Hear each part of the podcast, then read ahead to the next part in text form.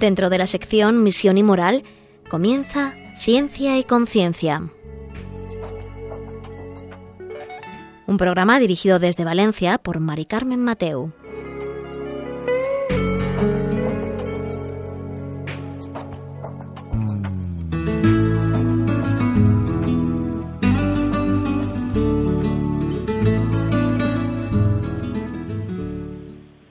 Buenas tardes, queridos oyentes. Un miércoles más, aquí estamos en Ciencia y Conciencia, un programa que hacemos desde el Observatorio de Bioética de la Universidad Católica de Valencia.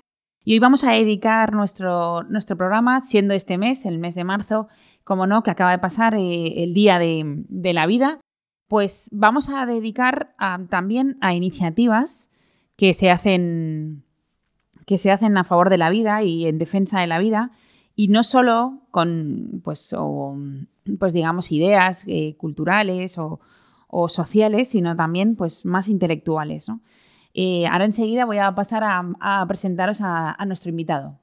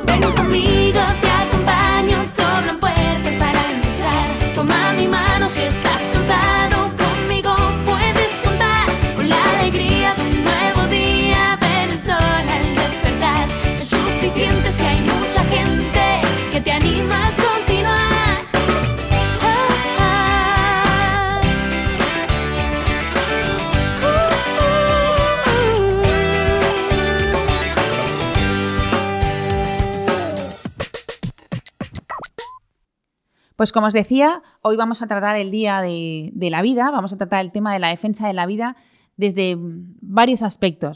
Eh, yo veo que también estamos empezando a ser más creativos y, bueno, estamos buscando aristas, ¿no? Eh, para poder entrar y poder defender y poder que, la defensa de la vida llegue a, a, todos los ciudadanos y no solo españoles, sino europeos y del mundo. Para eso tenemos hoy a Ginés Marco. Buenas tardes. Buenas tardes. Él es el decano de la filosofía, de perdón, decano de la Facultad de Filosofía en la Universidad Católica de Valencia y además también es miembro del Observatorio de Bioética.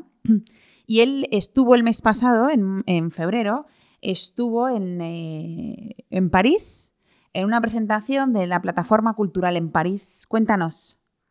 Pues, ¿Esto qué es? Pues una iniciativa especialmente digna de ser reseñada y digna de, de aparecer en los medios más allá de algunos apagones informativos que son notorios cuando se trata de estos temas. El pasado 23 de febrero ha tenido lugar en el Palacio de Luxemburgo, sede del Senado de Francia, es decir, una institución pues, de, de rancio abolengo, la presentación de sociedad de la plataforma cultural One of Us en defensa de la vida humana. Y lo ha hecho en un acto marcadamente académico que ha contado con la presencia de filósofos de talla internacional como Remy Brague, Thibaut Collin, Olivier Rey, el politólogo Pierre Manent, la periodista Margaret Peters, la fisicoquímica Asuntina Moresi, la secretaria de Estado para la Familia y la Juventud en representación del Gobierno de Hungría, el exministro y eurodiputado Jaime Oreja, presidente de la Federación One of Us, etc. Ha sido un acto marcadamente eh, simbólico, porque en el corazón de Europa, en sede de democracia, aunque algunos quieran pervertir el contenido y el concepto de democracia y por tanto aparezca como la democracia lo más lejano a la defensa de la vida y a la protección de la vida humana, pues precisamente en el Senado, en un lugar tan significativo, pues se presentó en sociedad, digamos, una plataforma cultural de la que pude ser pues, testigo directo, que quiere liberar las inteligencias en palabras de uno de los redactores del manifiesto que ahí se presentó, Remy Brague, en este caso era el, promotor del manifiesto, el filósofo Remy Brague, catedrático de, de la Sorbona. ¿Y por qué todo esto? porque las inteligencias europeas están bastante sometidas al imperio de lo políticamente correcto. Las inteligencias europeas, con carácter previo a la caída del muro, no se posicionaron respecto a lo que había al otro lado del telón de acero. El muro no cayó por los intelectuales.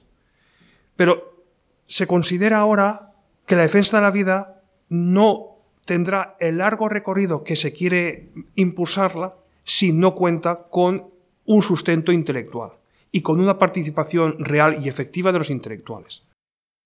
Claro, porque esto, eh, como yo decía, que buscamos ya formas creativas, ¿no? De defender la vida, que no lo hagamos siempre como lo hemos hecho hasta ahora, que era asociaciones, salir a la calle. Pero esto es otra forma. Esto es otra forma, una forma mucho más mediata, no tan inmediata como la que estás mencionando, mucho más recayente a los fundamentos. Porque si no hay fundamento en aquello que hacemos, pues muchas veces la práctica deviene estéril y la práctica llega a un punto en el que se agota y la gente pues se cansa porque tampoco en, en, algunas ocasiones pues ve una retroalimentación positiva, no ve resultados mm, reseñables y uno dice, bueno, pues ya vendrán otros, ya harán algo otros. Pero en el plano intelectual sí que se llega a mucha gente. Ahora ha habido en España pues distintas manifestaciones, distintos actos multitudinarios, ahora por ejemplo pues en defensa del feminismo, que ha tenido lugar en muchas capitales de España el, el pasado 8 de marzo. Y a mí me llamó la atención lo que he visto en esta manifestación última de este año 2019, porque había más menores de edad, chicas, que nunca he visto en mi vida. Mm. Sí. Es decir, hace falta llegar a ese tipo de público y quienes llegan, evidentemente los docentes, los profesores. ¿Y quiénes forman a estos profesores de secundaria que son tan influyentes, conviene recordarlo, en el tejido educativo y en el tejido social de España y de cualquier país de Europa? Pues evidentemente los catedráticos y profesores de universidad. Mm. Porque esto es una cadena de influencia. Sí. Y en este punto es fundamental que grandes eh, intelectuales y sobre todo intelectuales independientes, Mm. es decir, no adscritos a facciones políticas, a corrientes políticas concretas, estén en condiciones de luchar desde el derecho romano, con carácter previo la filosofía griega y las religiones judaica y cristiana en pro de un ideal, que es la defensa de la vida humana desde su concepción hasta su muerte. Y entonces, em, la verdad es que es una, es una buena forma porque muchas veces cuando se defiende la vida siempre nos dicen, bueno, esto son asociaciones de personas que no tienen mucha formación, pero claro, cuando son grandes eh, científicos, intelectuales, abogados, eh, filósofos, que, que pueden probarlo y comprobarlo, em, yo creo que ya se queda en evidencia el tema, pues el tema del aborto, el tema de la eutanasia, porque al final se ve cuando comienza la vida y cuando debe terminar. Mm. Estamos ante una batalla cultural de gran magnitud. Y esa batalla cultural mm, solo se participa en ella, solo nos podemos involucrar si estamos preparados con armas culturales. No, Y esas armas culturales no pasan por denigrar al adversario, ya. no pasa por encontrar enemigos donde no hay, pasa por sumar y por multiplicar esfuerzos. Y pasa por influir. El concepto de influir es fundamental hoy. Tiene un gran predicamento mediático, pero hay que dotarle también de un sustrato trascendente. Y qué mejor influencia que la defensa y protección de la vida humana desde su inicio hasta su muerte natural. Pero ahora que dices tú lo de influir, tienes razón, pero ¿ha salido en los medios de comunicación? Pues ayer, sin ir más lejos, tuve oportunidad de, bueno, pues de hacer un balance de lo acontecido en los días posteriores al 23 de febrero. Y lo más significativo ha sido que ha tenido bastante eco mediático en España, pero muy escaso en Francia, que era la sede que albergaba esta gran iniciativa. Y en otros países, pues también una acogida desigual. ¿Qué significa eso? Pues que en España, que hay tanto por hacer, pues no es que estemos peores que otros, o no es que tengamos menos efectivos que otros, lo que tenemos es que saber organizarnos mejor, que esa es otra cuestión. Mm. pero sí que es verdad que el acto era abierto, de par en par, era una auténtica jornada de puertas abiertas en defensa de la vida. Pero que de ahí a que los medios que pudieron cubrir el acto se hicieran el debido eco y hubiera los consiguientes alardes tipográficos, pues eso ya medio un trecho. Y ya se ve que luego, pues algunos filtros impiden que la noticia en su nudo sentido, pues salga a la luz. Em, bueno, ya más o menos nos has contado, pero cuéntanos cuáles son exactamente qué objetivos tiene esta plataforma. Bueno, pues el objetivo fundamental pasa por despertar la conciencia europea de ese letargo relativista en el que se ve inmersa y que ha traído como consecuencia pues una bajísima tasa de natalidad, una crisis de la familia y el matrimonio y en definitiva la negación de la propia identidad cultural de Europa. Proliferan, y cada vez es menos noticia, los ataques a la libertad de conciencia y expresión. Se deprecia el concepto y el significado de la dignidad humana en el imaginario colectivo. Y se llega a un punto, como diría el filósofo Robert Spemann, recientemente fallecido, y gran mentor cultural de esta iniciativa, aunque no ha podido verla en esta vida, la civilización moderna presenta una amenaza para la dignidad humana como hasta ahora nunca había existido. ¿Y por qué? Pues porque otras civilizaciones en su momento pudieron ignorar esa dignidad, pero la nuestra actual, que ha oído hablar de ella, quiere eliminarla. Es diferente ignorar a querer eliminar. Pues estamos en esa última tendencia, tendencia post-metafísica, post-moderna, que bueno, pues que se conforma con sucedáneos y que todo lo deriva al ámbito de la emotividad. Y por emotividad defendemos a las personas, pero también no- nos cargamos a las personas que supuestamente no merecen seguir viviendo porque ya han cubierto su recorrido vital o porque son molestas y nos impiden hacer nuestros pro- propios planes y proyectos. Por tanto, mm, el gran objetivo es despertar las conciencias, el gran objetivo es influir en todos los areópagos culturales del momento, en los foros de pensamiento, en las universidades, no solo las católicas, por supuesto, como alguno podría imaginar, ni mucho menos, eso es absolutamente abierto al pensamiento social, político, trascendente, en definitiva, europeo.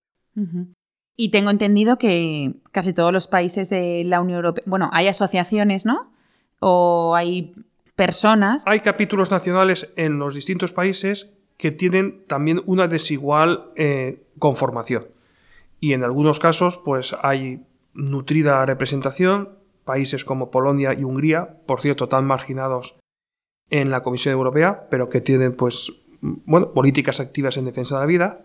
Y luego, pues, otros países que están en una profunda crisis, como es el caso de Irlanda, y que digamos que ha visto reducida su participación en eventos de esta naturaleza y otros países pues que nunca han estado en una situación nunca quiero decir en, una, en este escenario del siglo XX siglo XXI pues llevan a- a- alargando llevan arrastrando pues una, una crisis pues notoria como son los países escandinavos pues no hemos llegado ahí como, como plataforma como quisiéramos llegar. Y en otros países que la situación de crisis pues es muy fuerte desde hace muchos años, pues hay una re- reconversión, hay un recomienzo.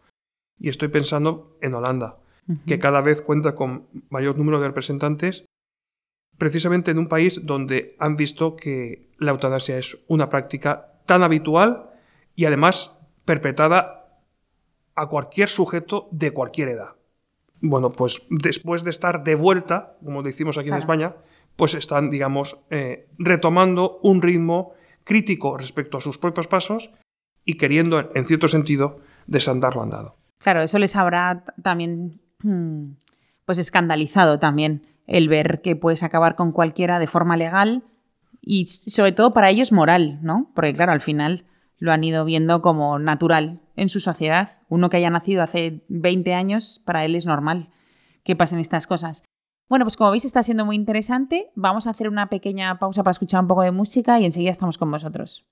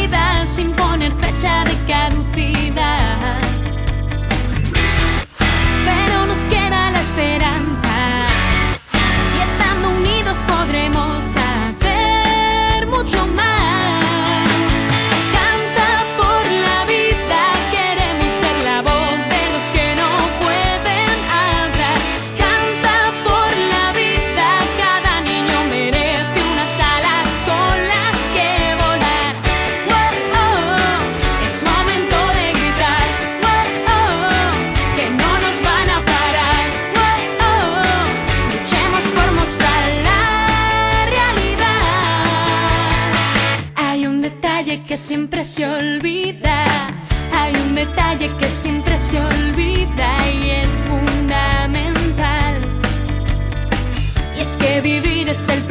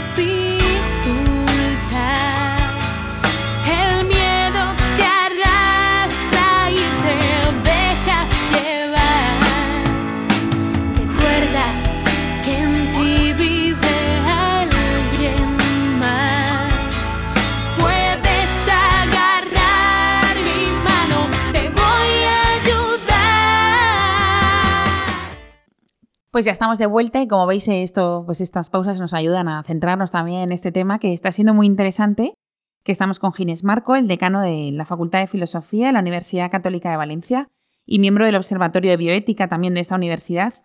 y estábamos hablando sobre la plataforma cultural que se ha creado a partir de la Federación Europea One of Us en defensa de la vida, que fue hace poco la plataforma en, en finales de febrero en París. Y ¿Nos podrías decir cuál es lo más destacable a lo mejor que dijo? Porque allí también fue el exministro, has dicho Jaime Mayo Oreja. Y, mm, o si te parece, o no solo de él, sino que qué es lo más, lo que tú más destacarías o, o lo que crees que nos puede llegar mucho más fondo a nosotros que te estamos escuchando en este momento.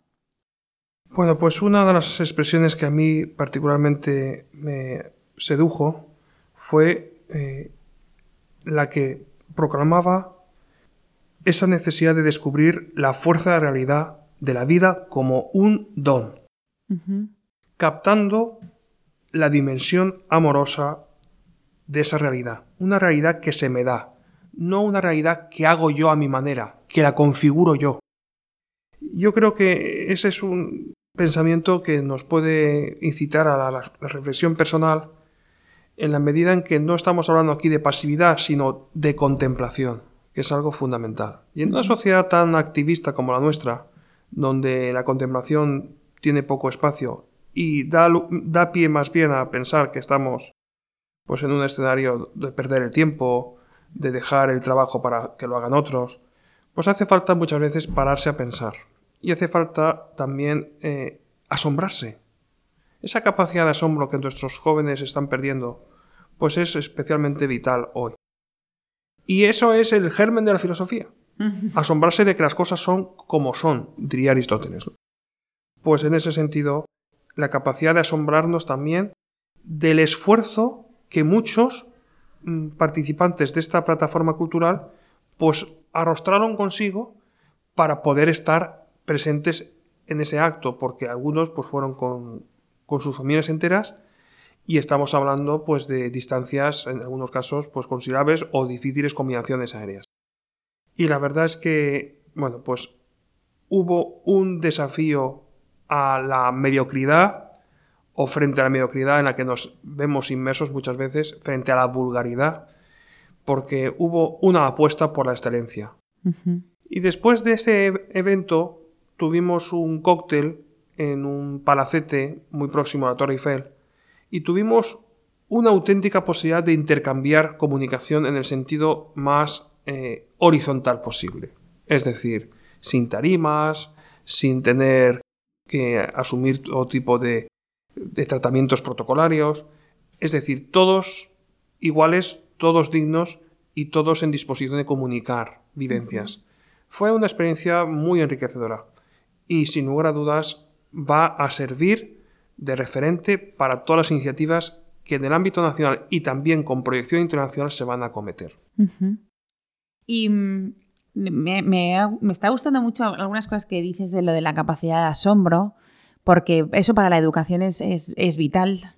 Y no solo de los más pequeños, sino también de los jóvenes e incluso te diría de los adultos, que hemos perdido muchos el ir por la naturaleza y ya no asombrarnos absolutamente de nada. Entonces eso me está, me está gustando mucho. Y ¿Y qué sensación tienes de todo? O sea, se termina, te vuelves. ¿Y ¿Con qué sensación te quedaste?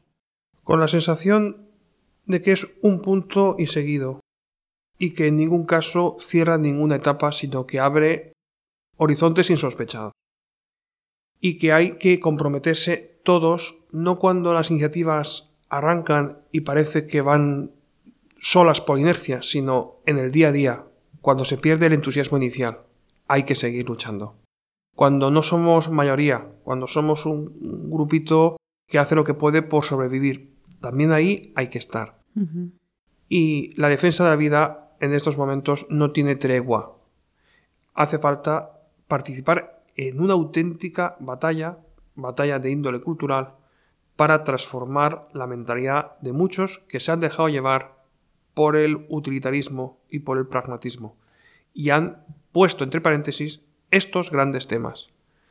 Estos grandes temas que deberían servir de referencia última para el quehacer de los filósofos, de los pensadores, pero también de muchos científicos que ven cosas, que ven material de laboratorio donde hay personas o donde hay el germen de una persona. Y entonces esta plataforma saca un manifiesto y este manifiesto se mm, lo firman los intelectuales, entiendo. Así es. ¿Y se envía a las universidades o qué es lo que se va a hacer? Pues se envía a las universidades, se envía a los parlamentos y se mm, transformará en iniciativa legislativa popular allá donde esté previsto en la legislación nacional correspondiente.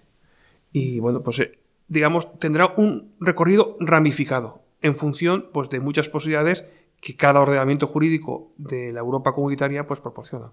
Claro, porque eso es otra de las, de las cosas. Al final, ¿en qué se puede concretar todo esto políticamente? Que es al final la ley hoy por hoy es lo que nos dice lo que podemos hacer y lo que no. Desde luego, ese es un eslabón que está bastante lejano y que no hay que consagrar los esfuerzos en cambiar la ley de entrada. Es fundamental llegar a ese punto, pero hay otros recorridos intermedios. Porque las leyes, desde luego, no son inamovibles, las leyes son manifiestamente mejorables y se pueden conseguir grandes hitos y grandes victorias cuando algunas legislaciones contrarias a la vida pues pudieran entrar en franco retroceso. Pero antes de llegar ahí, que es una batalla pues de, grueso calibre, pues eh, quizá conviene tener objetivos más a nuestro alcance y los objetivos pasan por formar muy bien a los formadores, formar muy bien a los creadores de opinión pública, formar muy bien a los parlamentarios. Esos son desafíos previos sin los cuales el cambio legislativo no cristaliza en nada sólido. Claro, porque al final tú, no, tú puedes hacer un cambio a lo mejor legislativo pero que no te sirva de nada. ¿No? A no ser que la sociedad también te lo pida, te pida ese cambio. o que incluso tenga pues un efecto rebote hmm. y lo que ahora no conseguimos aquí, pues nos vamos a otro país para conseguirlo, conseguirlo entre comillas. Hmm. Es decir, que precisamente en, esta apología de los nuevos derechos o del derecho a tener derecho, pues hay que ser especialmente cuidadosos, hay que sortear todas y cada una de las manipulaciones del lenguaje de las que somos testigos directos en el, en el día a día. Y a partir de entonces estaremos en condiciones de transformar una sociedad que pida a gritos pues una, una apuesta por la excelencia y no por la vulgaridad en la que muchas veces detectamos que es la conformidad de muchos, que es como decir, bueno, pues no puedo hacer más, me conformo en quedarme como estoy porque podría empeorar incluso. Pues Claro. no, hace falta tener audacia, hace falta tener sana rebeldía cívica. Y supongo que, bueno, ¿te has quedado con la sensación de que sí se puede influir? ¿De que somos capaces de hacerlo? Sí, porque en el mundo de las universidades, que es el que yo más conozco, pues es un mundo bastante cerrado y bastante opaco en muchas ocasiones. Y tenemos miedo muchas veces a comunicar y, muy replegado hacia adentro. El hecho de poder contar con profesores de las más variadas universidades de Europa, eh, cientos de ellos, y, y conocerles de cerca, y conocer sus vicisitudes, y conocer su propia carrera profesional, pues es algo que incita al optimismo y sobre todo a la sana comunicación horizontal, que es tan importante hoy, porque Claro. tenemos muchas posibilidades de comunicarnos gracias a la tecnología, pero nos comunicamos mal. Ya. Ese es un gran mensaje. ¿eh? Esta es una gran idea que nos dejas ahora. Eh, pensamos un poco en ella, escuchamos un poco de música y enseguida estamos.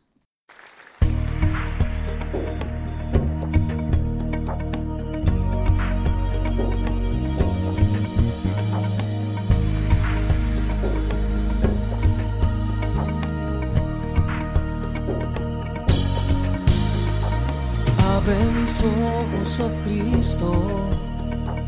Abre mis ojos, Señor. Yo quiero verte. Yo quiero verte. Abre mis ojos, oh Cristo. Abre mis ojos, Señor.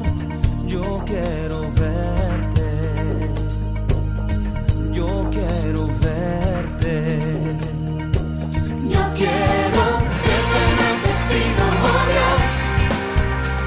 Radio.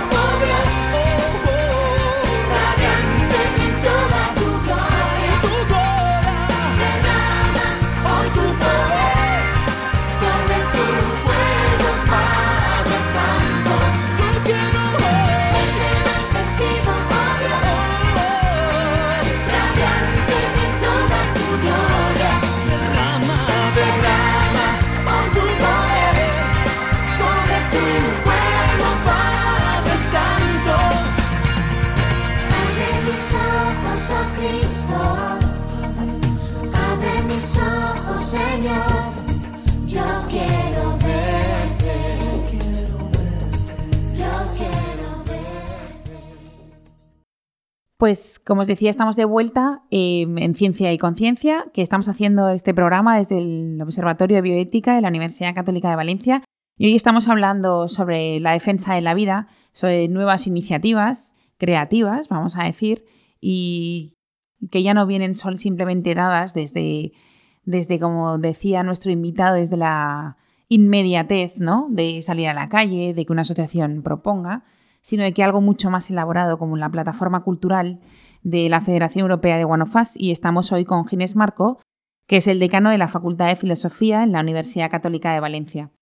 Em, pues bueno, nos hemos quedado en un punto también interesante y mm, has, has mencionado algunos temas que a mí me parece interesante, me gustaría recalcar sobre el tema que, mm, que han sufrido o que siguen sufriendo países como Polonia y Hungría en la Unión Europea, ¿no? Por su defensa de la vida o su defensa férrea. Bueno, no solo de la vida, sino también de la familia y de estar totalmente en contra de la ideología de género. Em, ¿Has sido testigo, por así decirlo, tú, Ginés, de lo que viven ellos allí? Sí, porque la verdad es que además cuentan con un con excelentes eh, comunicadores.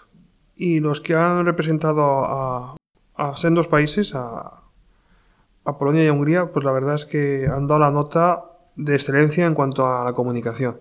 Pero están viviendo, desde luego, un ostracismo más que notorio en una Europa que habla mucho de la defensa de las libertades fundamentales, pero que en el día a día hace todo, tigo- todo tipo de distingos y todo tipo de discriminaciones a aquellos que no asumen un patrón políticamente correcto que desde otras instancias, incluso a veces ajenas a la propia Europa, estoy hablando de las Naciones Unidas principalmente, como te puedes imaginar, pues se marca eh, el testigo, se marca la prioridad.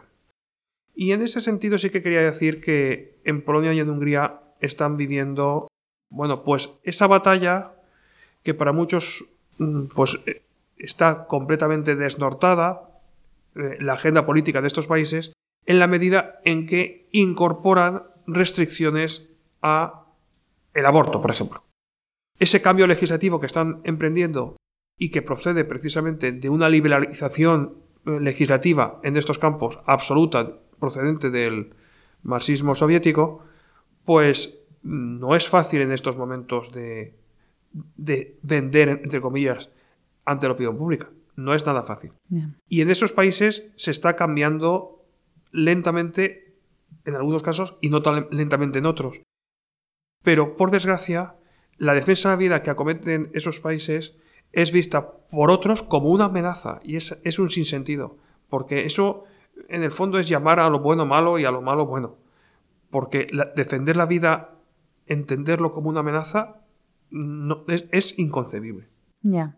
Entonces, claro, em, pero esto es al final una forma de, mm, por así decirlo, de, de ver, de ver cómo se soluciona la vida de un país, de estar convencido de ello y seguir adelante, aunque haya una- un organismo superior que te diga por ahí no vas y tienes que ir por mi pensamiento único, por así decirlo, y tienes que hacer esto y tú le dices no. Claro, eso debe dar problemas con tus ciudadanos, porque ellos querrían vivir mejor o vivir de otra forma. Sobre todo no estar señalados, no estar Claro. estigmatizados, que es como se, como se da hoy. Cuando alguien discrepa, cuando alguien se desmarca, pues pasa a estar en entredicho, pasa a estar absolutamente amenazado, pasa, Claro. pasa a recibir todo tipo de soflamas liberticidas. ¿no? Claro. Y, y eso lo vivimos nosotros en España, pero en otros países lo están también padeciendo. Es un problema endémico, es un problema europeo, Hmm. pero que va más allá de Europa, aunque Europa es muy influyente para otros continentes. ¿Y dónde queda aquí la libertad? Porque claro, cada uno debería ser libre de... y no que me pongan un cerco para saber lo que debo y no debo hacer. Claro, pues la libertad, hay verdadero miedo a la libertad. Hay verdadero miedo a que la gente piense por sí misma. Hmm. Por eso hay grandes corporaciones que buscan enfatizar en torno al consumo, porque es una forma de que la gente esté entretenida en sucedáneos o su margen de libertad sea elegir entre productos, entre diferentes marcas y ahí quede la libertad. La libertad, si no está encaminada hacia la verdad, nos conduce a una situación pues, de, de colapso, porque al final es la guerra de todos contra todos. Pero aunque hubiera riesgos por entender ese tipo de libertad, es mejor esa libertad a que no exista libertad. Porque los totalitarismos, los que han tratado de, modo indigno a muchedumbres de personas, pues no son ningún ejemplo, no son ningún modelo. Y conviene recordar que esos totalitarismos de los años 30 del siglo XX pueden renovarse en el siglo XXI.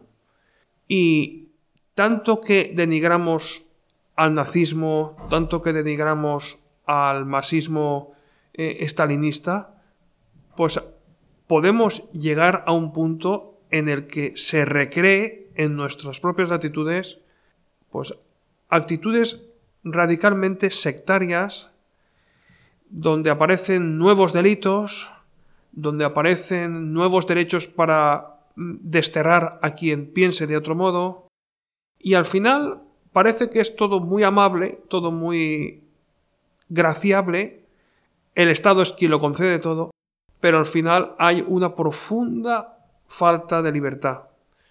Y hay una falta, como es natural también, de, de respeto a la opinión del adversario para algunos, que no debería ser adversario, porque aquí habría que distinguir claramente entre las personas que portan ideas y las propias ideas que pueden merecer el reproche consiguiente. Claro, al final siempre acabamos en el mismo punto, en el consumo, ¿no? Que al final es por donde, por donde se nos mueve muchas veces a los ciudadanos y no nos damos ni cuenta. Cómo vamos cambiando nuestros hábitos de vida porque nos van dando el consumo en un sitio, en otro, de una forma o, o la alimentación o lo que sea, ¿no? Y otro de los puntos también importante que me ha, me ha parecido es eh, el lenguaje, la manipulación del lenguaje en este tema. Em, cómo ya no entendemos los conceptos que entendíamos antes de defensa de la vida, como ahora mm, yo creo que incluso hablar a la gente joven de defensa de la vida no lo llega a comprender. No sabe lo que es eso. ¿Cómo podemos restaurar nuestro lenguaje? O, no sé, danos unas pinceladas acerca de esta manipulación. Pues la verdad es que me llamó la atención hace, hace unas semanas una entrevista que se publicó en una edición dominical de un periódico de tirada nacional, concretamente el diario El Mundo. Una entrevista, digamos, eh, donde se evaluaba la política sanitaria, pero sobre todo a la persona que gestionaba esa política sanitaria en la persona de la ministra de Sanidad, que era una de las personas peor valoradas del gobierno del presidente Sánchez, aunque ella más bien matizaba que más que peor valoradas era más desconocida. Entonces, ella empleó una expresión que a mí me llamó mucho la atención respecto a la necesidad que ella tenía, primero, de que la legislatura no se acortase, como luego ha sucedido, porque había que culminar, digamos, una agenda política de gran magnitud para sacar, a mí me llamó la atención esa expresión, para sacar a muchos enfermos del corredor de la muerte, Uy. que es como decir, tenemos que resolver por la vía rápida, pues a esos enfermos que están pidiendo a gritos que se les mate y no hay manera, digamos, de atender a su petición. Ya. Porque es algo que les va a venir, pues ¿por qué esperar a que les venga de un modo natural? ¿Por qué no resolverlo y atendemos, digamos, por compasión a que no estén sometidos a esa presión en el corredor de la muerte? A mí me llamó la atención lo del corredor de la muerte.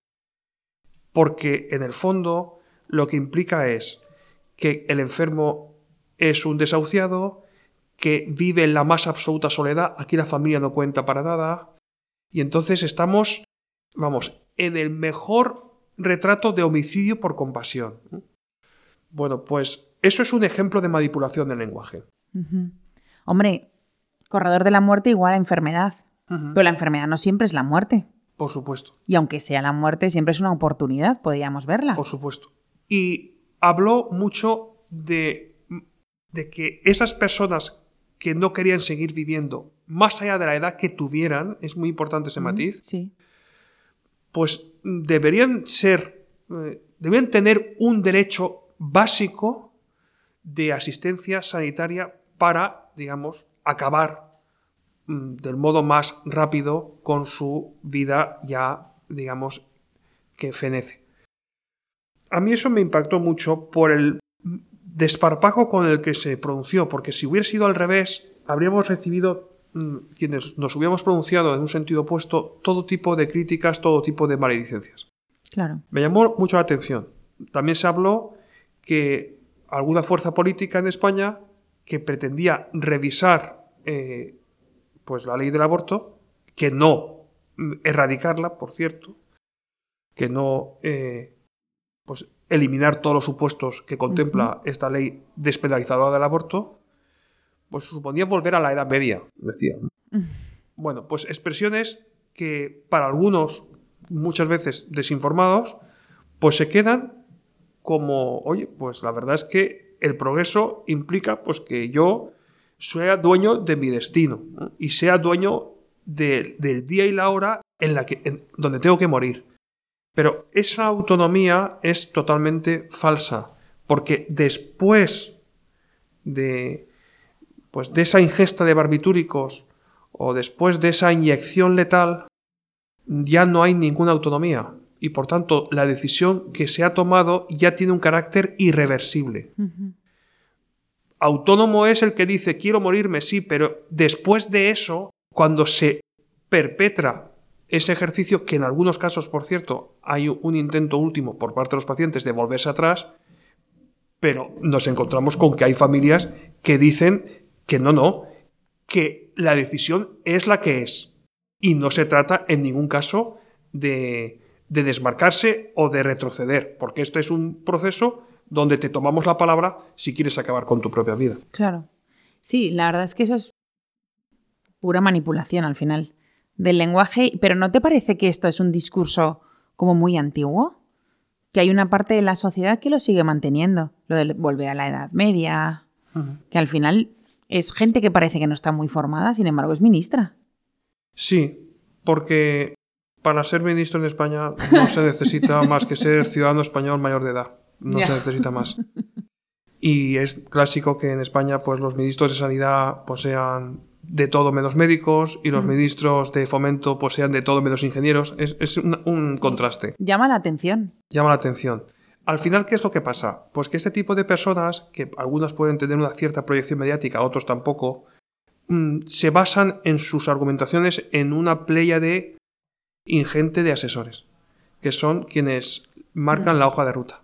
Y por eso es tan importante eh, la comunicación política hoy y saber influir decisivamente en el ámbito político. Porque quienes hablan no hablan por sí mismos, hablan muchas veces por boca de otros que son los que les pasan los discursos Claro. a la lectura. Y ahí es muy importante estar.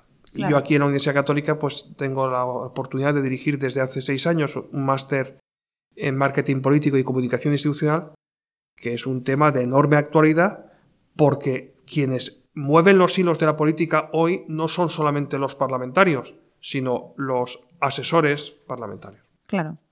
Y en estos pocos minutos que nos quedan, que me has despertado un poco de curiosidad, eh, cuéntanos así en cuatro o cinco minutos, ¿cómo debería ser esa comunicación? ¿Cómo podríamos influir? Bueno, pues esa comunicación tiene que anclarse en la verdad. Una comunicación que no se asiente en la verdad es una comunicación eh, fallida, es una comunicación condenada, digamos, pues a la mentira, a, a la inducción al error. Y eso se vuelve siempre contra el que comunica basado en error, basado en la mentira, basado en la falsedad.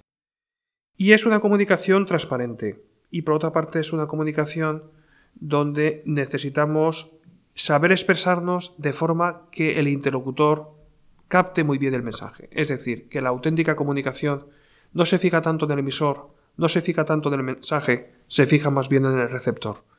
Y eso no significa que haya que banalizar la comunicación porque el nivel del receptor pueda ser ínfimo, no.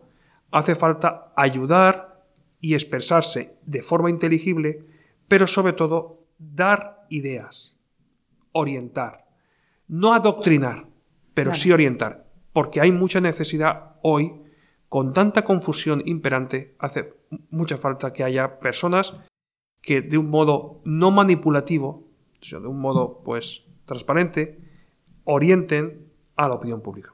Y ahí tenemos que estar. Claro, claro, pero hay que buscar personas que, que quieran estar, que quieran. Y sobre todo que estas ideas, pues claro, eh, las vayan teniendo claras. Y una última pregunta. eh, has dicho que te llamó también la atención. Una de las ideas que se dijeron allí en la plataforma, en París, fue eh, ver la vida como un don, ¿no? Captando la dimensión amorosa. Em, ¿Cómo, teniendo esa idea y viendo que la vida es un don, cómo podemos ir aglutinando otra gente, otras personas? Pues hace falta que tantos padres de niños síndrome de Down o que tengan pues todo tipo de discapacidades congénitas, pues que den a conocer un mensaje de lo que les ha aportado tener un hijo así. ¿no? Eso yo creo que es muy interesante. Porque hace falta aquí que los medios de comunicación, y ahí Radio María pues está haciendo pues una ingente labor a través de este programa y de otros programas que, que a diario pues salen en antena, pues hace falta, digamos, transformar las conciencias y ver lo que algunos consideran una rémora, pues tomarlo como pues un núcleo fundante de esa nueva humanidad que es tan necesaria impulsar hoy. Y esa nueva humanidad pasa por atender con un cuidado preferencial a los más vulnerables, a los más débiles. Pues muchas gracias por, por este programa, por haber venido a contarnos eh, todo lo que ha acontecido en esta plataforma cultural de la Federación Europea de One of Us, que bueno, pues recordamos que ha sido intelectuales, filósofos, abogados, médicos, ¿no? europeos que se unen para trabajar en la renovación de Europa, vamos a decirlo, ¿no? A ver si conseguimos renovarnos y, y tener una nueva, eh, pues no sé, un nuevo camino, ¿no? Despertar inteligencias, que es lo que nos has contado, y conciencias para renovar Europa, eh, siendo fiel, ¿no? O volviendo a ser fiel a la dignidad humana, por así decirlo. Pues muchísimas gracias, Ginés. Y nada, cuenta con nosotros para estas cosas. Pues Y muchísimas nada, gracias. y de estar evidentemente- en este programa. Nada, contamos contigo siempre. Y a todos vosotros, muchísimas gracias y en 15 días volvemos a estar con vosotros.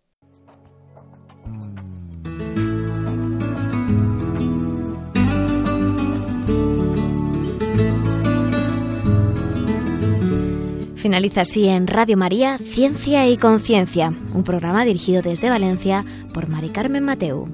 Thank you.